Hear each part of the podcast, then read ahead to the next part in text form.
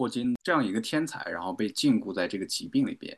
科学是我们现实生活中能接触到的最接近魔法的东西，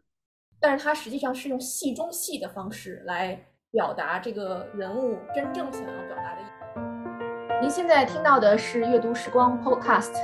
来自新西兰，面向全球华人，期待与您一起遇见好书，听见成长。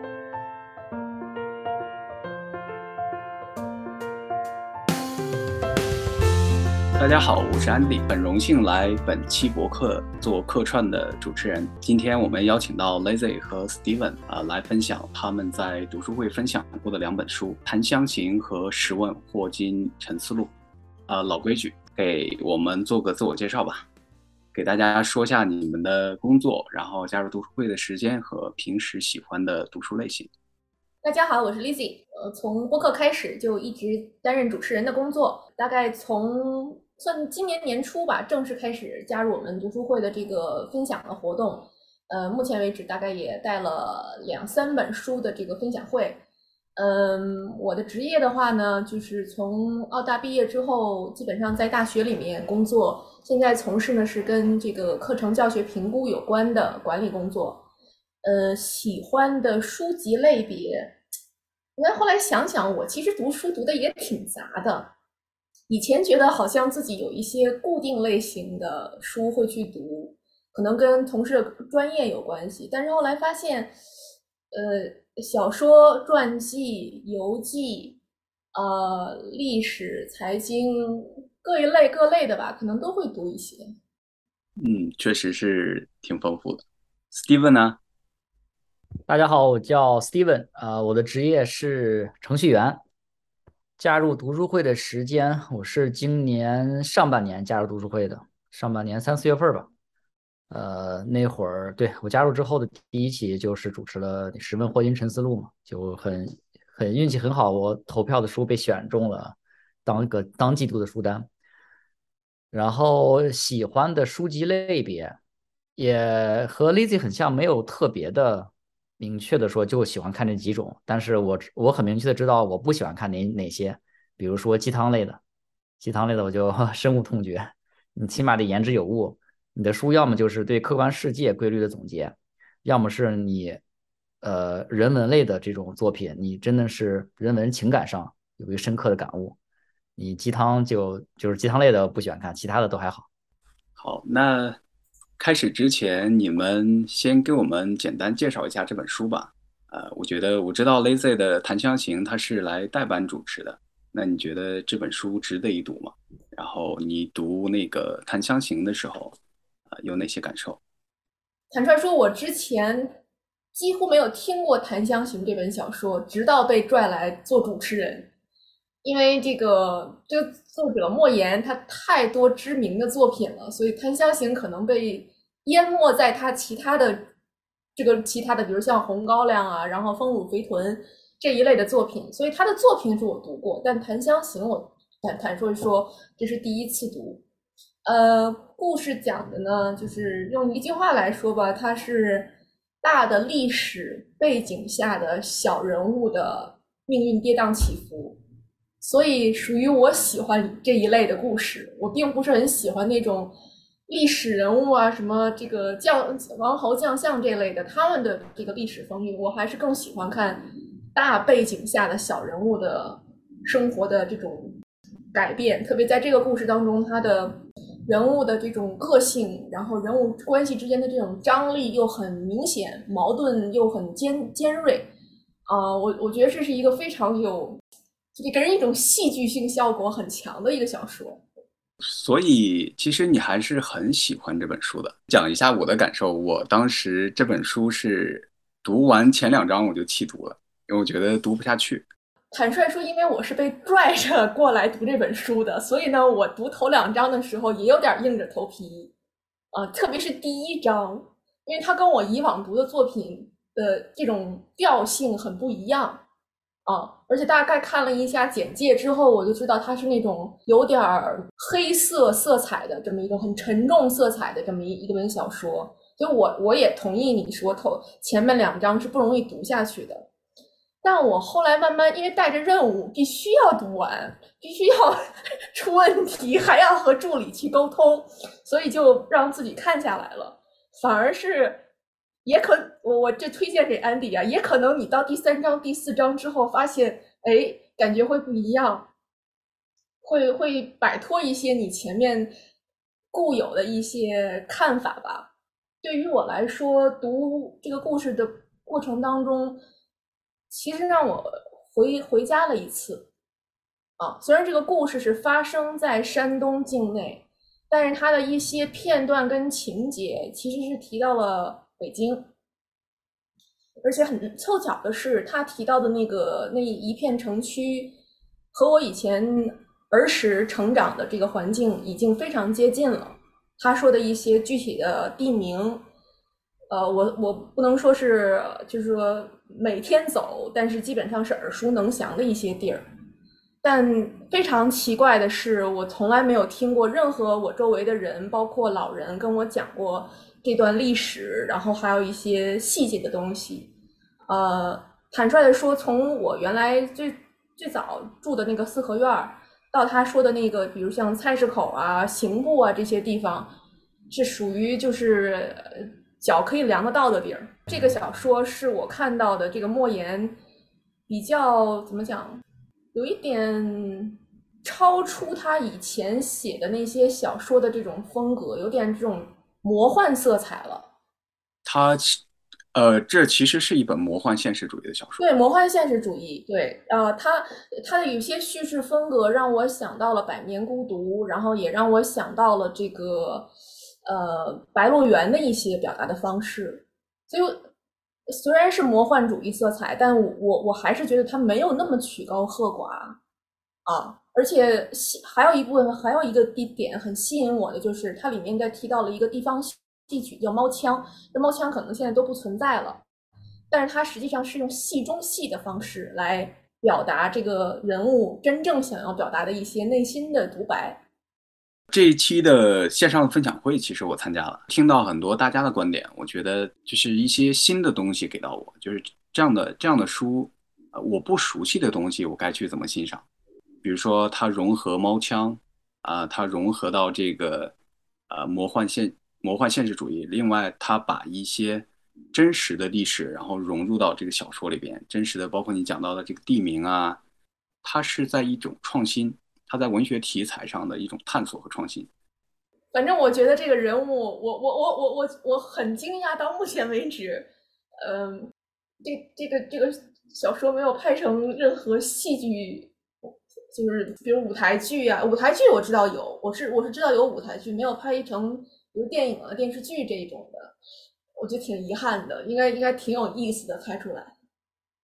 嗯，我也挺期待的，它有这种。历史融入进去，然后具体的人物，然后另外包括那个猫枪嘛，嗯，它应该还其实你在读书的时候，可能还会有一个声音在。Steven 呢，《十问霍金沉思录》这本书什么地方吸引到你？呃，你为什么推荐这本书呢？这本书《十问霍金沉思录》，它其实原英呃是英文原著英文嘛，它英文是叫《Brief Answers to the Big Questions》。就是对那些终极宏大问题的简短回答，直译是这个意思。然后作者就是霍金了，我们都知道霍金老先生，他是两三年前刚刚走嘛。呃，类别是科普，科普类别，但是是比较软的科普，不像霍金早些年写的那种《时间简史》啊、《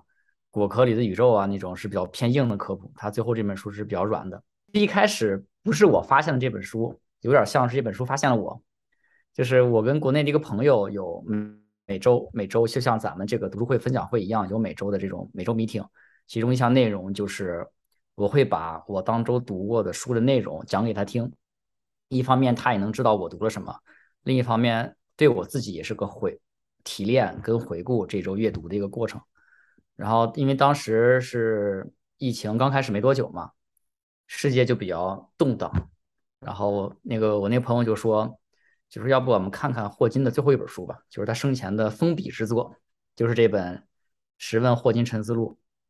就是这相当于老爷子离世前留给世界的一份礼物，就是以谈心的方式，以很轻松谈心的方式留给跟世界一个对话。所以就想说，我们就就说看这就读这本书吧。然后我就接触了解这本书，觉得很不错，并没有什么很高的门槛。就即使你不懂什么天体物理学，也丝毫不影响你的阅读体验，就是谁都可以读，也能读进去。然后他对一些终极问题做了回答。那古时候我们不是有忘了谁写的叫什么《天问》，很就是我们国家有那个一本书叫《天问》，就是说问什么世界从哪儿来，大概是宇宙怎么形成的。这种古人会有这种对终极问题一种探思索。然后后来还有一个人写的叫什么《天对》，就是 对于天问的一本回答。我国古时候是这样一本书的。然后霍金的这本书就类似于西方的这种天问跟天对，只不过是他自问自答，他提了十个。十个问题，然后每个问题，霍金老爷子给了他自己的最诚恳的、最简单的解释跟他的理解。嗯，而且他的行文很幽默，就是霍金这个人，这个科学家，他在这个天体物理上就有很有很高的造诣，同时他也并不是一个古板的人。从他接受采访啊，或他的这个呃采访视频中我们能看出来，是很很很幽默的一个老先生。还经常客串一些电影什么的，对对，像什么一些影视剧中也能也能看到他。生活大爆炸，他还串了几集。没错，生活大爆炸，耳熟能详的。这新闻很幽默，也很有很有意思。就虽然是科普书，但是并不枯燥，而且有很深的人文情怀。这个从字里行间能读出来人文情怀。所以基于这几点，呃，这是为什么要要推荐这本书的一个理由。嗯嗯，我觉得。其实我们科普类的书其实读的很少，呃，我留意到，包括我们读书会的成员，科普类的其实读的并不多。那就是因为它虽然是呃比较容易懂，但是它仍然是涉及这些复杂的问题啊，复杂深奥的这个物理学、天文学，就是我们普通人需要读科普。普通人，我认为普通人需要读科普。最简单的一个解释就是说，科普读物你可以把它当做是理解这个世界客观运行规律的一个起点，一个入门。呃，小时候我们常听说这句话嘛，小时候就说什么家长告诉我们说，学好数理化，走遍天下都不怕，就是说理科的重要性。其实科普是比理科的门槛还要低的。你学高中学理科，其实会会有一些复杂的公式、一些理论，还有一些定理什么的。但是你科普的话，你可以可以不接触这些公式的。科普比学理的那个门槛还要低，然后现在网上有一个新的 有一个新的翻新这句话，就是说不学数理化，生活处处是魔法。就是如果你不懂一些最基本的一些一些科物理化学一些最基本的概念的话，你会觉得一切都很神奇，magic 像 magic 一样。所以我认为普通人是需要读科普的，一来就是帮助你自己了解这个世界最基本的一些规律，二来就是说。通，你在这个，如果你构建了自己的对世界一个理解基础理解认识之上，你可以构，你可以构建更高一层、更深一级的理解，这个是能够在生活工作中都很有用的。马斯克在采访之中提到过，说科学是我们现实生活中能接触到的最接近魔法的东西，科学或者是 engineering 工程学吧，就是说以我们目前的对科科技的这个自然规律的掌握，如果能应用到非常高的程度的话，那么在不了解这些技术的人看来，看起来就跟魔法一样，就是今天的技术，一百年前、二百年前的人们看起来就是魔法，就是最接近魔法的东西。但实际上都是，它是建构建在一层层非常非常坚实的科学基础定理跟规律之上的。我们掌握了这些规律跟定理，就能够去利用它们，不能说改变世界吧，就是创造出来更有利于人类生存前进的这么一些东西跟。产品，然后帮我们生活的更好，逐步拓宽人类的认知的这个范围跟生活的这个边界。这个我很凑巧啊，我也是在新冠的时候开始读的这个《霍金十问》，我觉得你看看这本书，心就会大一点儿啊。所以可能除了读科普，然后不让生活处处是魔法以外，也可以把它当成一种就是哦，可以了解宇宙的浩瀚和自我的渺小的这么一本书。对对，尤其是当你把自己的位置从地球上拉高，拉得很高，拉到宇宙那么高，在俯瞰地球的时候，因为角度大大的不一样了，所以你看问题的这个结论跟这个感受也会完全不一样。我觉得科普它其实是关系到我们人类最前沿的知识、最前沿的研究，对于这个世界是什么、为什么是什么样的这个解释呢，会对我们的世界观、人生观和价值观是有非常大的影响。所以这这就是科普的意义所在。但我觉得安迪，你刚才提的这个问题非常有意思，就是说普通人需不需要读科普？我觉得这个答案是很明显的，需要。那下一个问题是怎么让普通人去读科普？在过去一段时间，我认识的 teenager 或者比 teenager 更更小的一些这种青少年，他们很少读科普，他们读的更多的是《哈利波特》。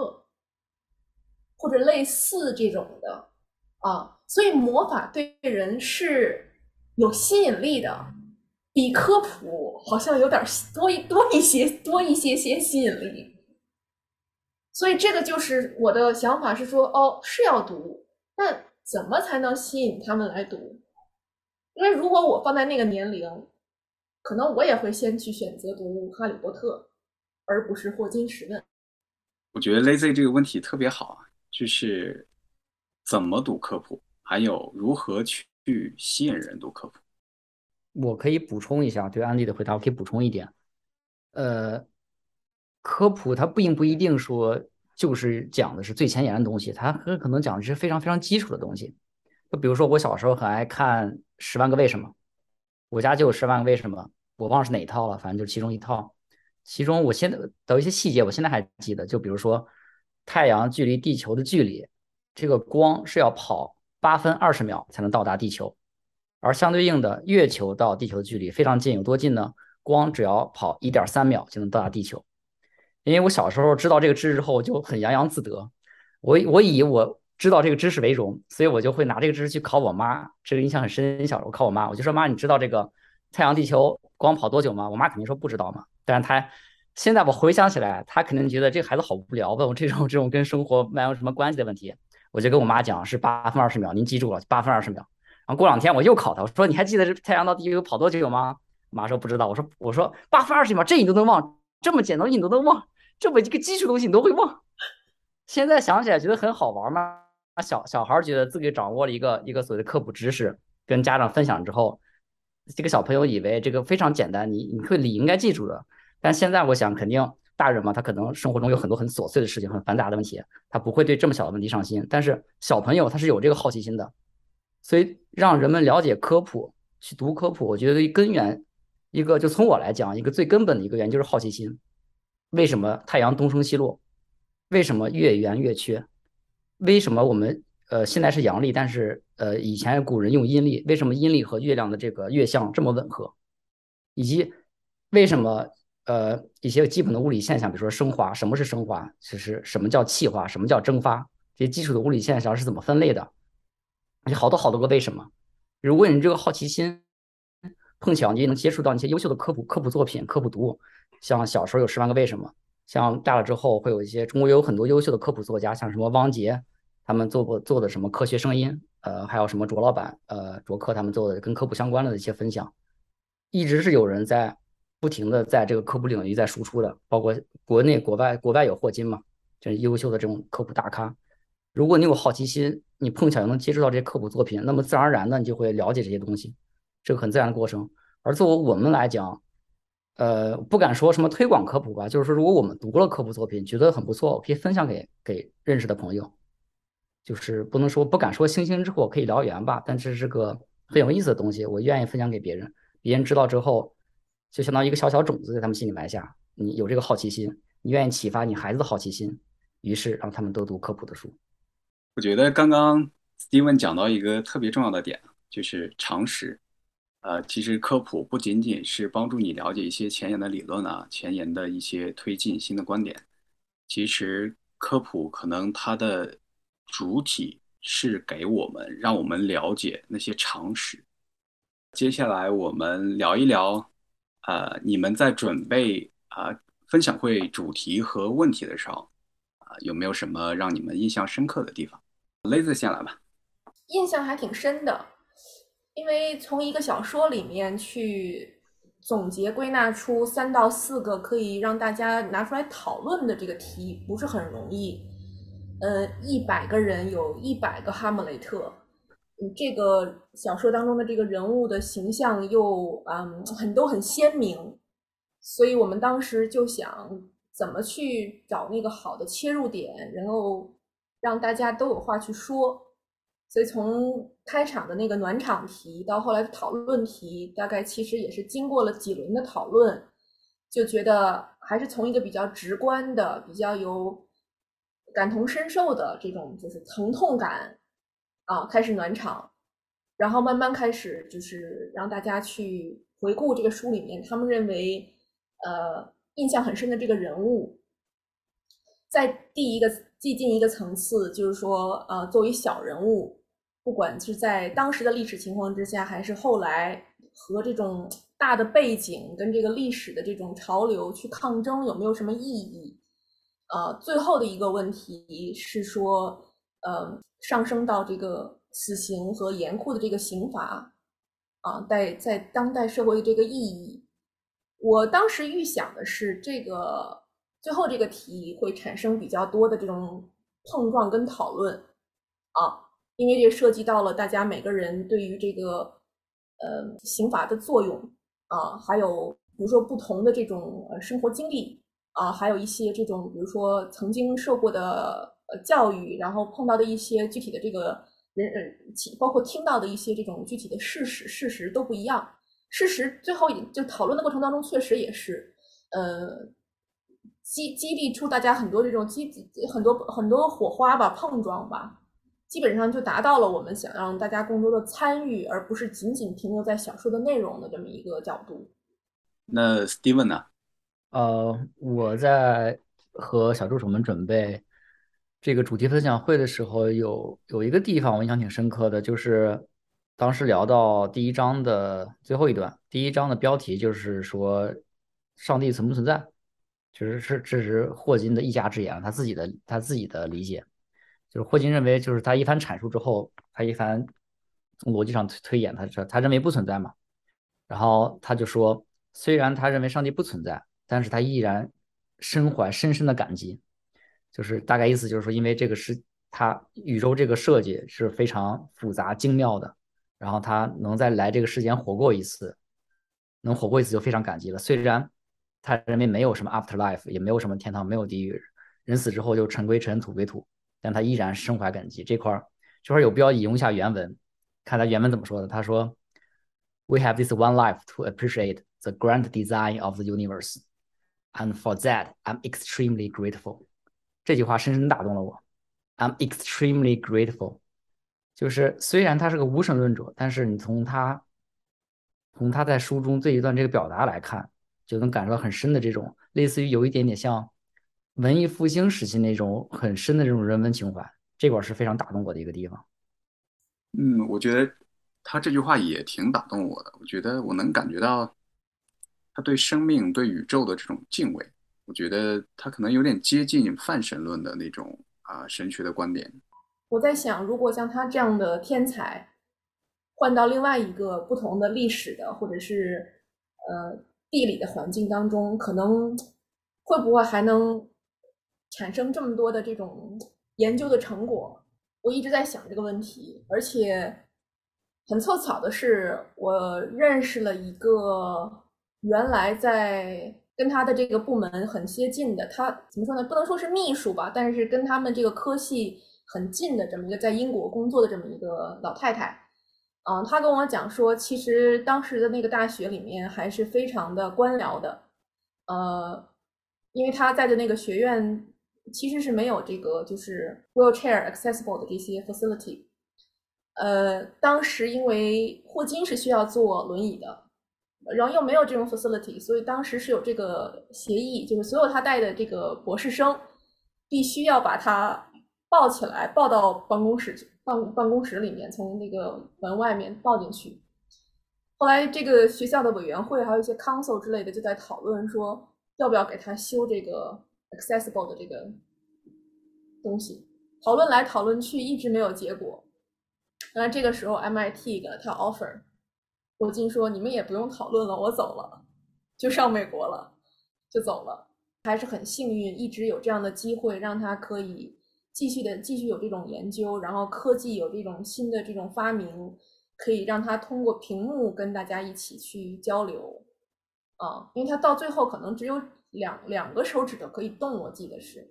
最后只有大拇指能动。只有对，然后后来发发明到就是说他的眼睛看看看他他眼睛看到哪个字母，这个字母就可以拼出来。嗯，哦，这个本身也在说明说，哇，这个科技可以帮助到这样的人，让他可以继续在他脑子没有坏的情况之下，继续创造出这么大的这个这个发现，然后还可以跟公众一起分享。我觉得 Lazy 就是讲到，呃，霍金这样一个天才，然后被禁锢在这个疾病里边，被禁锢在一个不自由的，然后没有办法行动的渐冻症的这样的一个呃躯体里边，反倒让我觉得，在这本书里边，他透透露出来的这种人生态度，就是他里边这种很丰满的人文情怀，然后他本人的这种人生态度，然后还有精神品质。我觉得这也是让我，呃，更加喜欢这本书的原因吧。我觉得这样一个人，他其实他有很多的限制，虽然有那么多的科技啊、资金啊，或者是关注啊对他加持，但仍然一个人被限制在一个这个躯壳里面，然后几十年，他到七十六岁去世，然后在二十多岁的时候开始发病。我觉得这种精神力量，这是非常坚韧、非常乐观的一个人，然后才能做到。因为有很多他过去可以做的，他过去可以执行的这些都不行，都没有。他只有自己的脑子，然后可以动，只有自己去靠自己的想象，然后在。但幸好他有这个理论物理这个方面，就是他不需要假借那么多外界的一些东西，他仍然可以进行他的研究，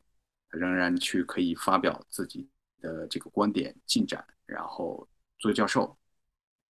我觉得这些方面就是他的生平，啊，结合他自己的一些言论，结合这本书，我觉得变得更加丰满。对不对？就是换一个角度讲，他他身体就像你说的，虽然被禁锢住了，他的 physically 不能动，但是没有被禁锢住的是他的思想、他的想象力、他的大脑。正而且有可能正是因为身体没法动了，所以那些多余的力量和这个探索的这个力力全放在这个想象力上。霍金在他这本书里也提到了说想象力的重要性，就是说他举个例子说爱因斯坦就是一个想象力很很很有想象力的人，为什么呢？说爱因斯坦小时候，他爱因斯坦爱因斯坦幻想过自己骑着一束光去向远方，然后就从这一个想象，就是从爱因斯坦这个想象出发，后来呃有有个机构创造出了射星计划，就是说。从地球上有很大型的那种激光激光阵列，然后他们造一个太阳帆，造造一个非常轻薄太阳帆。这个太阳帆上面可以放呃微型的摄像头和传感器，还有信号信号发呃接收发射器。然后在地球上用这个大型激光阵列就去打这个太阳帆。太阳帆因为本身很轻，所以只要有了一个初始的速度能量，就会有就有有很快的加速度，能把它加速到非常非常高的速度。然后这个太阳帆在宇宙中走个这么几几年之后，或许能到很远很远的地方。它在很远的地方给我们发回来照片，发回来数据，可以供人类研究，就很有很有价值的资料。这个就是受爱因斯坦的那个想象力的启发而造出来这个射星计划。这个给我的印象就很深，就是说人的想象力是无穷的。如果你就是 不能说就是能想没有没有做不到，只有想不到。就是说如想象如果有想象力的话，很多事情就从无变成了有。就相当于从零到一的一个一个一个一个开始，一个转变，就是很了不起的一个东西。所以霍金虽然身体被禁锢住了，但他想象力并没有禁锢住他想象力，反而让他给了他更更磅礴、更更伟大的想象力。呃，这两期的线上的讨论会，其实我都有参加，并且我觉得讨论的挺激烈的。然后，呃，你们两个能不能来回顾一下，就是？和书友们讨论完这本书，有没有哪些啊让你们印象深刻的讨论或者观点？然后有哪些新的认知和启发？雷子先来。可能让我印象很深的讨论，还是最后落在关于这个刑法方面的。啊，那一期因为大概有一两个新的朋友加入，而且很凑巧，他们都是从事跟法律有关的工作。呃，我能够很明显的感觉到他们对于可能是一些从业者，他们的这个观点是很鲜明的。呃，我从我自己的角度来讲吧，因为我也是学法律出身，嗯，我也接触过一些案子。呃，包括在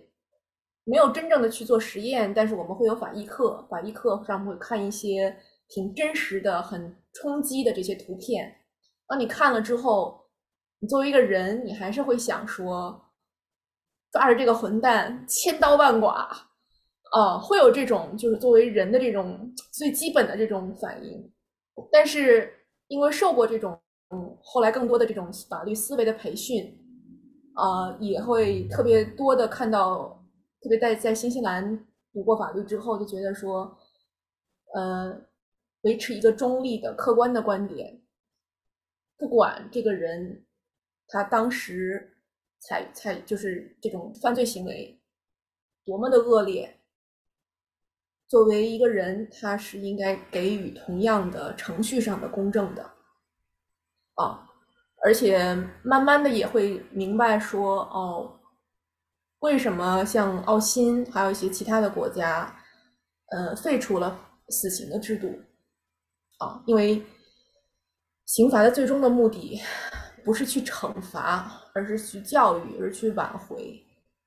啊，从灵魂上去去拯救一个人，呃，这个就不得不说到我后来看那个《肖申克的救赎》，这是一个。经典的一个一个电影，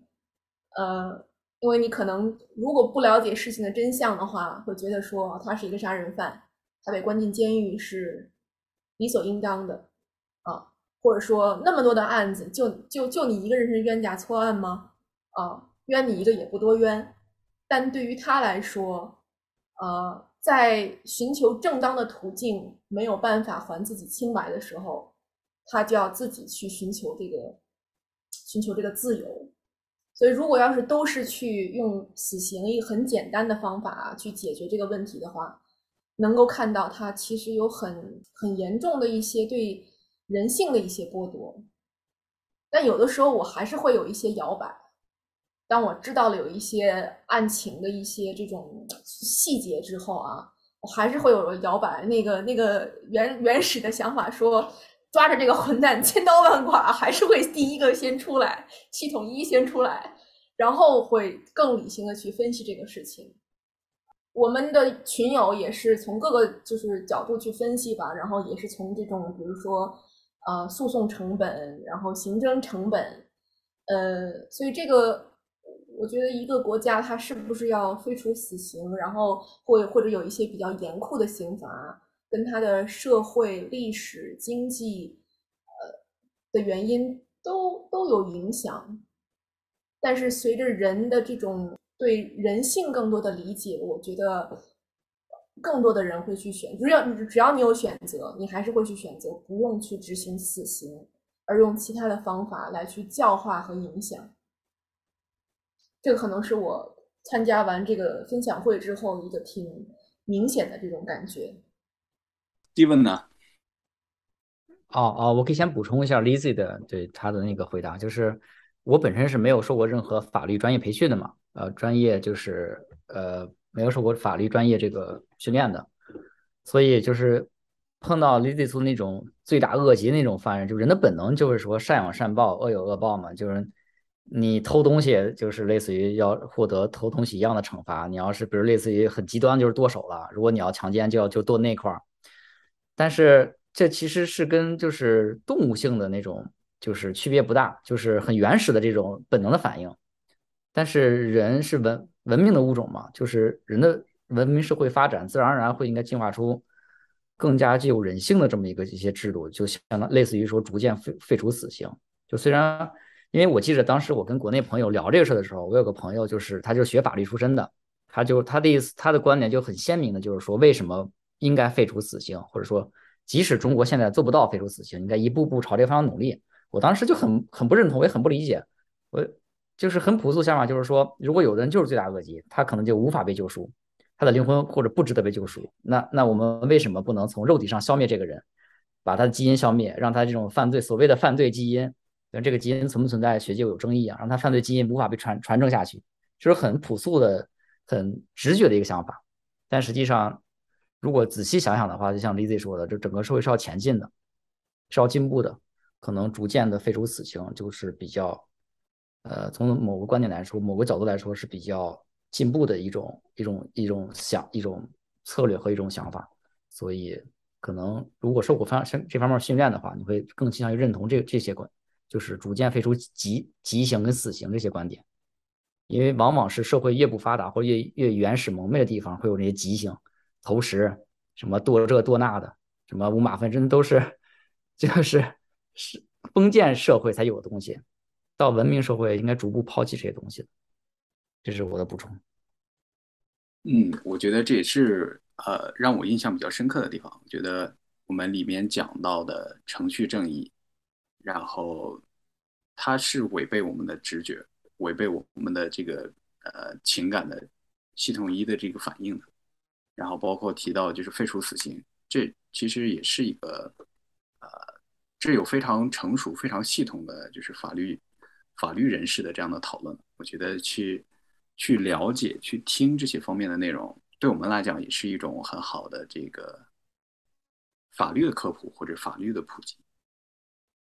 那 Steven，呃，谈一谈就是《史问霍金沉思录》这本书，然后讨论会的时候有没有让你一些印象深刻的讨论点？呃，《史问霍金沉思录》当时聊这本书的时候。有两个朋友的发言，我现在还有印象，就是其中第一个就是安迪了。安迪的一个发言就是说，人类在一九六九年第一次登月嘛，呃，最后一次登月是在一九七二年，就是那几年之间，在之后的五十年里，再也没有上到月球上，人类再也没有登月过，也没有超出这个登月的这个更进一步的太空探索的这个呃成就。可能有的观点就认为说。随着时间流逝，这个人类的太空技术势必会越来越发达，但其实不是的。安迪说，其实不是的。太空太空探索这个事儿，如果没有人去推动，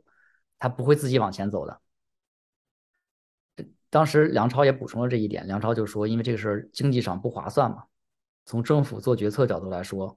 我有同样的这个钱，我为什么不先解决就是我国内更现实的问题？比如说，先给哪个城市修个高速？先把这个建一个什么什么工厂，建个什么电厂，而而一般来说不愿意把钱投入到这种就是虚有偏点虚无缥缈的这种项太空什么项目上。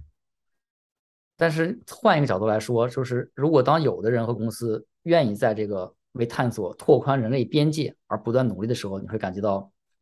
作为人类整体会有已经被连接起来的这种感觉。不知道为什么对安迪发表的这个观点印象不是很深刻啊，但是因为你们谈到了这个时间点，我就补充一下啊。我认为这个登月的这个事情本身发生，它有它的历史的因素，它出现在这个二战以后美苏的这个冷战期间。不能否认的是，当时即便是有一些啊国计民生的这个就是要素是非常非常紧要的要去解决的。但是因为有冷战的前提，所以美苏双方都下了大本儿，所以有一个历史的大背景。啊，我同意同意，你确实有很重的历史原因在，因为就是军备竞赛嘛。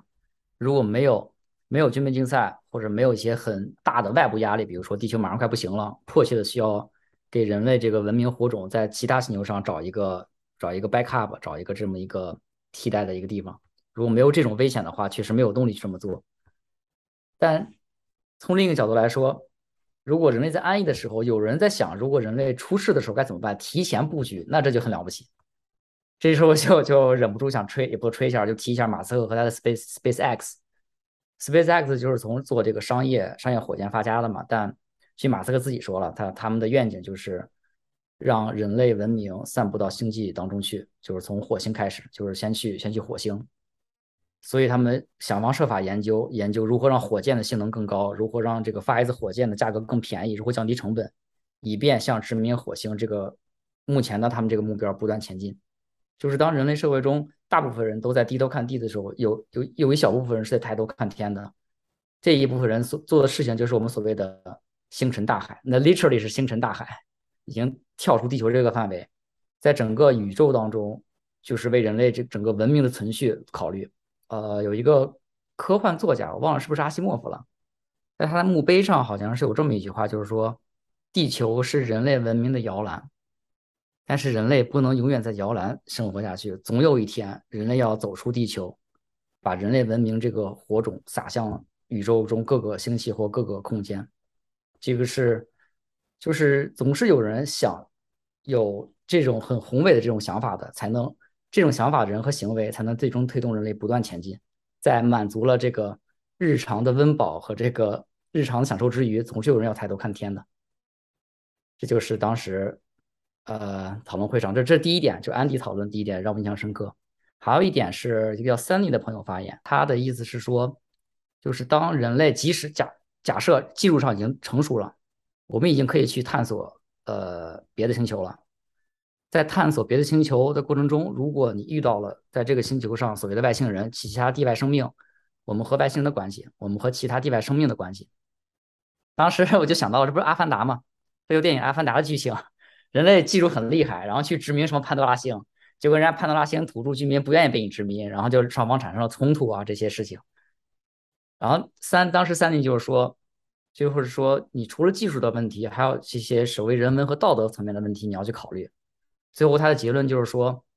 呃，要怀着敬畏之心去做这个事儿，就是宇宙开发也好，去星际殖民也好，要怀这个敬畏之心。这也呼应了就是霍金他呃在书里表达了嘛，对宇宙跟这个自然跟这个规律一直怀着敬畏之心。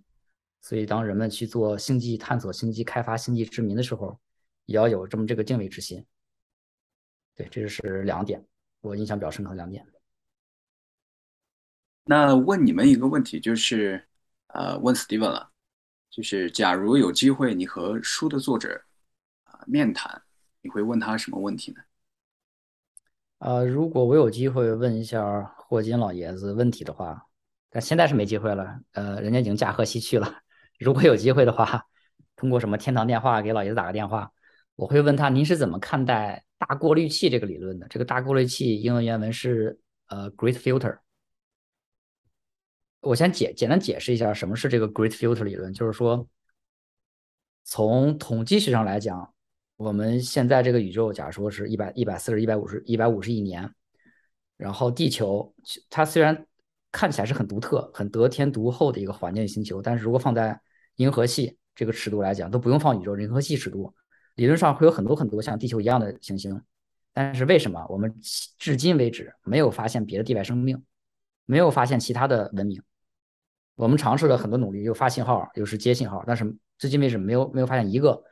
除我们自身之外的文明。为什么？这个理论就是 Great Filter，就是说一个生命从诞生初始，它可能要经过几层几层的这个网或者是门，很可能比如说前前五层门都很容易很容易经过。到第五层之后，就是成为智慧，你就是能够什么用工具。但是到某一层，到某个阶段，是个非常难以跨越的一个一个阻碍，一个障碍。到这个阶段，绝会过滤掉极绝大部分的文明，很多文明就在这个这一层这个门这儿就就挂掉了，过不去。这个就是 Great Filter 大过滤器理论。而我们目前不知道的是，这个过滤器大在大在在在哪里？是我们已经突破了，还是我们没有突破？如果我们突破的话，那我们就很有可能成为就是所谓的第一个能够能够那个星际之民的这个种族。如果我们没有突破，那他很可能就在前方某个地方等着我们，我们早晚会撞上去。这个这个理论就是一个假一个一个假想了。这个大过滤器是个假想，我就好奇说问问霍金老爷子对这个问题是怎么看的？这是我想问他的一个问题。啊，这个问题我觉得是对这本书对科普的更深的延伸了。也是一个很深奥、很有意思的问题。Steven 把这个拔高了，已经超出科普范畴了。科幻了，科幻，科幻，对，就是闲聊嘛，科幻，这这是假说，这是学习的一个假说。讲完科幻，我们聊一聊魔幻。对，讲魔幻。如果我可以呃问问到莫言这个，可以有机会跟他交流，我觉得可能就这本书而言，我会问他，他自己投射在哪个人物上？反正我看莫言的 作品，通常会觉得说，我我不知道他在哪里，我很好奇他在这些小说当中把自己放在哪个哪个人物上。啊，那你觉得呢？你觉得就是莫言会书中的人物里边，他会在哪个人物，甚至哪几个人物身上有投射他自己内心的这种挣扎，或者是这种情感在里面？我觉得他把自己分在三个爹上都有，很合适，很符合莫言的年龄和身份。对我，我感觉好像就是他会把自己作为男性嘛，他一定是把自己的这种。你说是对社会、对历史的一些理解都放在这三个人身上，嗯，挺好。我们其实已经分享了很多，我觉得分享的也很深入。时间过得很快，我们已经啊到了我们博客的尾声。那用一句话来推荐啊你们各自主持的这本书，你们会怎么说？推荐霍金十问。小时候就听说过霍金和他的这个大名鼎鼎的《时间简史》。《十问霍金陈述》这本书是霍金的封笔之作，也是他离世前留给世界的一份礼物。对很多终极问题做了通俗易懂的解答，用轻松的文笔聊科普。这个推荐的方式跟我的风格非常像，很严肃啊。好，Lazy 呢？《檀香刑》是一部。虽然没有像《蛙》跟《丰乳肥臀》那么知名，但仍然带有了很强的莫言色彩的相怀乡愁的魔幻主义题材的作品。只要不担心有心理阴影，都可以去读一下。好，再次感谢 Lazy 和 Steven 来呃做客今天的博客，然后感谢你们。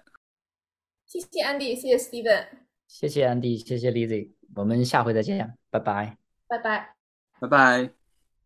感谢您收听阅读时光 Podcast。如果您喜欢我们的节目，请到 Apple Podcast 或者其他收听平台订阅我们的频道，收藏关注，这会带给我们继续制作播客的动力。也欢迎您加入我们的读书会，可以通过 Podcast 下方的微信和邮件联系我们。期待与您一起遇见好书，听见成长。